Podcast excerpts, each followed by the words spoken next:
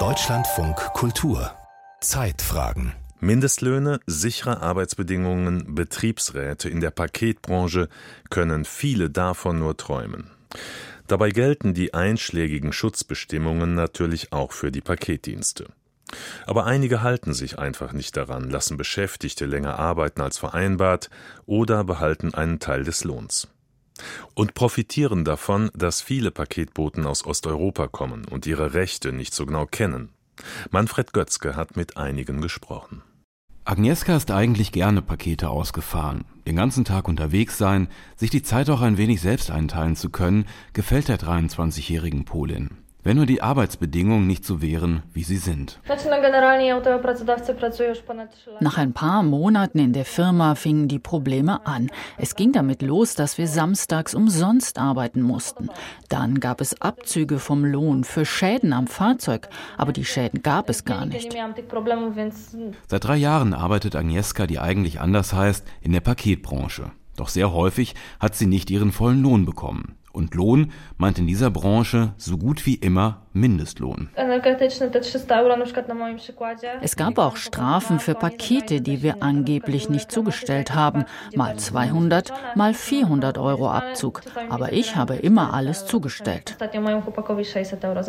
Die Paketbotin hat zwar immer für denselben Chef gearbeitet, die Subunternehmen, bei denen sie beschäftigt war, wechselten aber in schneller Folge. Meist existierten diese Firmen nur ein paar Monate, dann seien sie dicht gemacht worden und ein neues wurde gegründet, erzählt sie.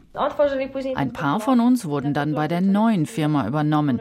Die, die neu waren und nur ein, zwei Monate da gearbeitet hatten, die wurden einfach rausgeschmissen und haben gar keinen Lohn bekommen. Für ein oder zwei Monate Arbeit keinen Cent. Was Agnieszka erzählt, ist typisch für die Paketbranche, berichtet Piotr Masurek. Er ist Berater bei der Gewerkschaftsorganisation Faire Mobilität, die sich für die Rechte osteuropäischer Beschäftigter einsetzt. Auch um Agnieszkas Fall kümmert er sich. Ausbeutung und Lohnbetrug seien bei Paket- und Logistikfirmen so verbreitet wie in kaum einer anderen Branche, sagt Masurek. Was wir hier gehört haben, ist auf jeden Fall ein Standardfall, bei dem es wie auch häufig um fehlenden Lohn für geleistete Stunden geht, sowie keine Lohnfortzahlung. Wir haben aber es außerdem noch häufig mit der Überschreitung der Höchstarbeitszeit von über zehn Stunden zu tun und der Unterschlagung von Überstunden durch Manipulation der Zeiterfassung. Verstöße gegen grundlegende Rechte seien an der Tagesordnung. Nicht selten gerieten Paketboten dadurch in existenzielle Notlagen. Beispielsweise, wenn sie von heute auf morgen gekündigt werden, dann verlieren sie gleichzeitig auch die Wohnung haben ganz oft kein Geld mehr fürs Essen oder um die Heimreise zu bezahlen.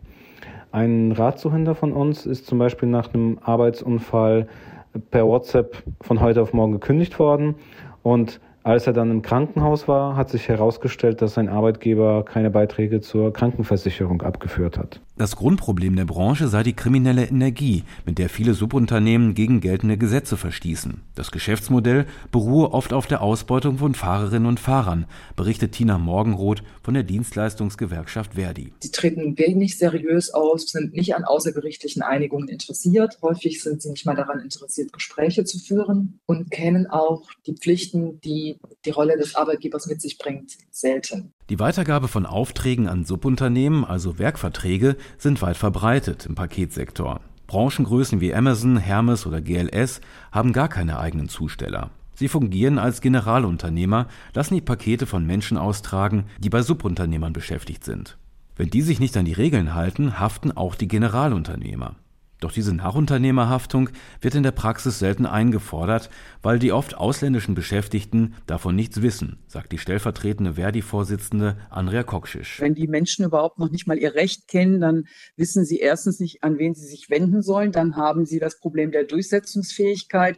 Dann werden sie sowieso erstmal bei ihrem Arbeitgeber, also dem Subunternehmer, landen, bevor sie an den Auftraggeber herantreten, wenn es überhaupt jemals dazu kommt. Verdi fordert deshalb, dass Subunternehmen und Werkverträge in der Paketbranche verboten werden. Ganz ähnlich wie in der Fleischindustrie. Die vielfältigen Verstöße lassen nur eine Schlussfolgerung zu, nämlich dass Werkverträge in der Paketzustellung verboten gehören. Denn diese Argumente, die uns Arbeitgeber immer wieder entgegengebracht haben, ja, wir machen doch jetzt Präqualifizierung, wir stellen nur Subunternehmen ein, von denen wir wissen, dass sie uns zusichern, sie halten sich an Recht, Gesetz und Ordnung, hat offensichtlich nicht gegriffen. Der Bundesverband der Paket- und Expresslogistik sieht das ganz anders. Die Generalunternehmerhaftung funktioniere, sagt Verbandchef Martin Bosselmann. Gerade auch gering qualifizierte Menschen haben bei uns die Möglichkeit, in einer vernünftigen Tätigkeit äh, unterwegs zu sein.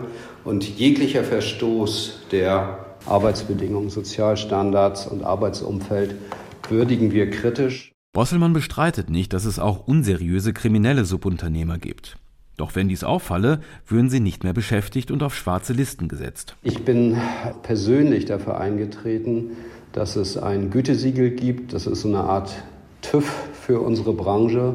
Und der wird umgesetzt. Und Unternehmen, die diese Standards nicht erfüllen, müssen damit rechnen, müssen damit sicher rechnen, dass ihr Vertrag gekündigt wird. Ein Verbot von Werkverträgen und Subunternehmen wie in der Fleischindustrie hält der Verband deshalb für falsch. Eine Regelung, die neben der Fleischindustrie nur die Paketbranche betreffe, wäre auch unfair, findet Bosselmann. Werkverträge sind Ausdruck des Prinzips der Arbeitsteilung.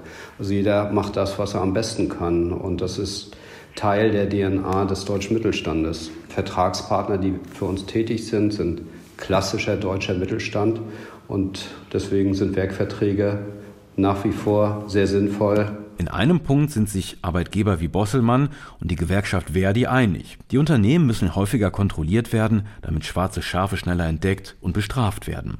Die polnische Paketbotin Agnieszka hat inzwischen einen neuen Job in Aussicht. Wieder bei einem Paketunternehmen, erzählt sie. Sie wird bald von Oldenburg nach Süddeutschland ziehen. Aber da werde ich direkt angestellt, nicht bei einem Subunternehmer. Manfred Götzke über Ausbeutung in der Paketbranche.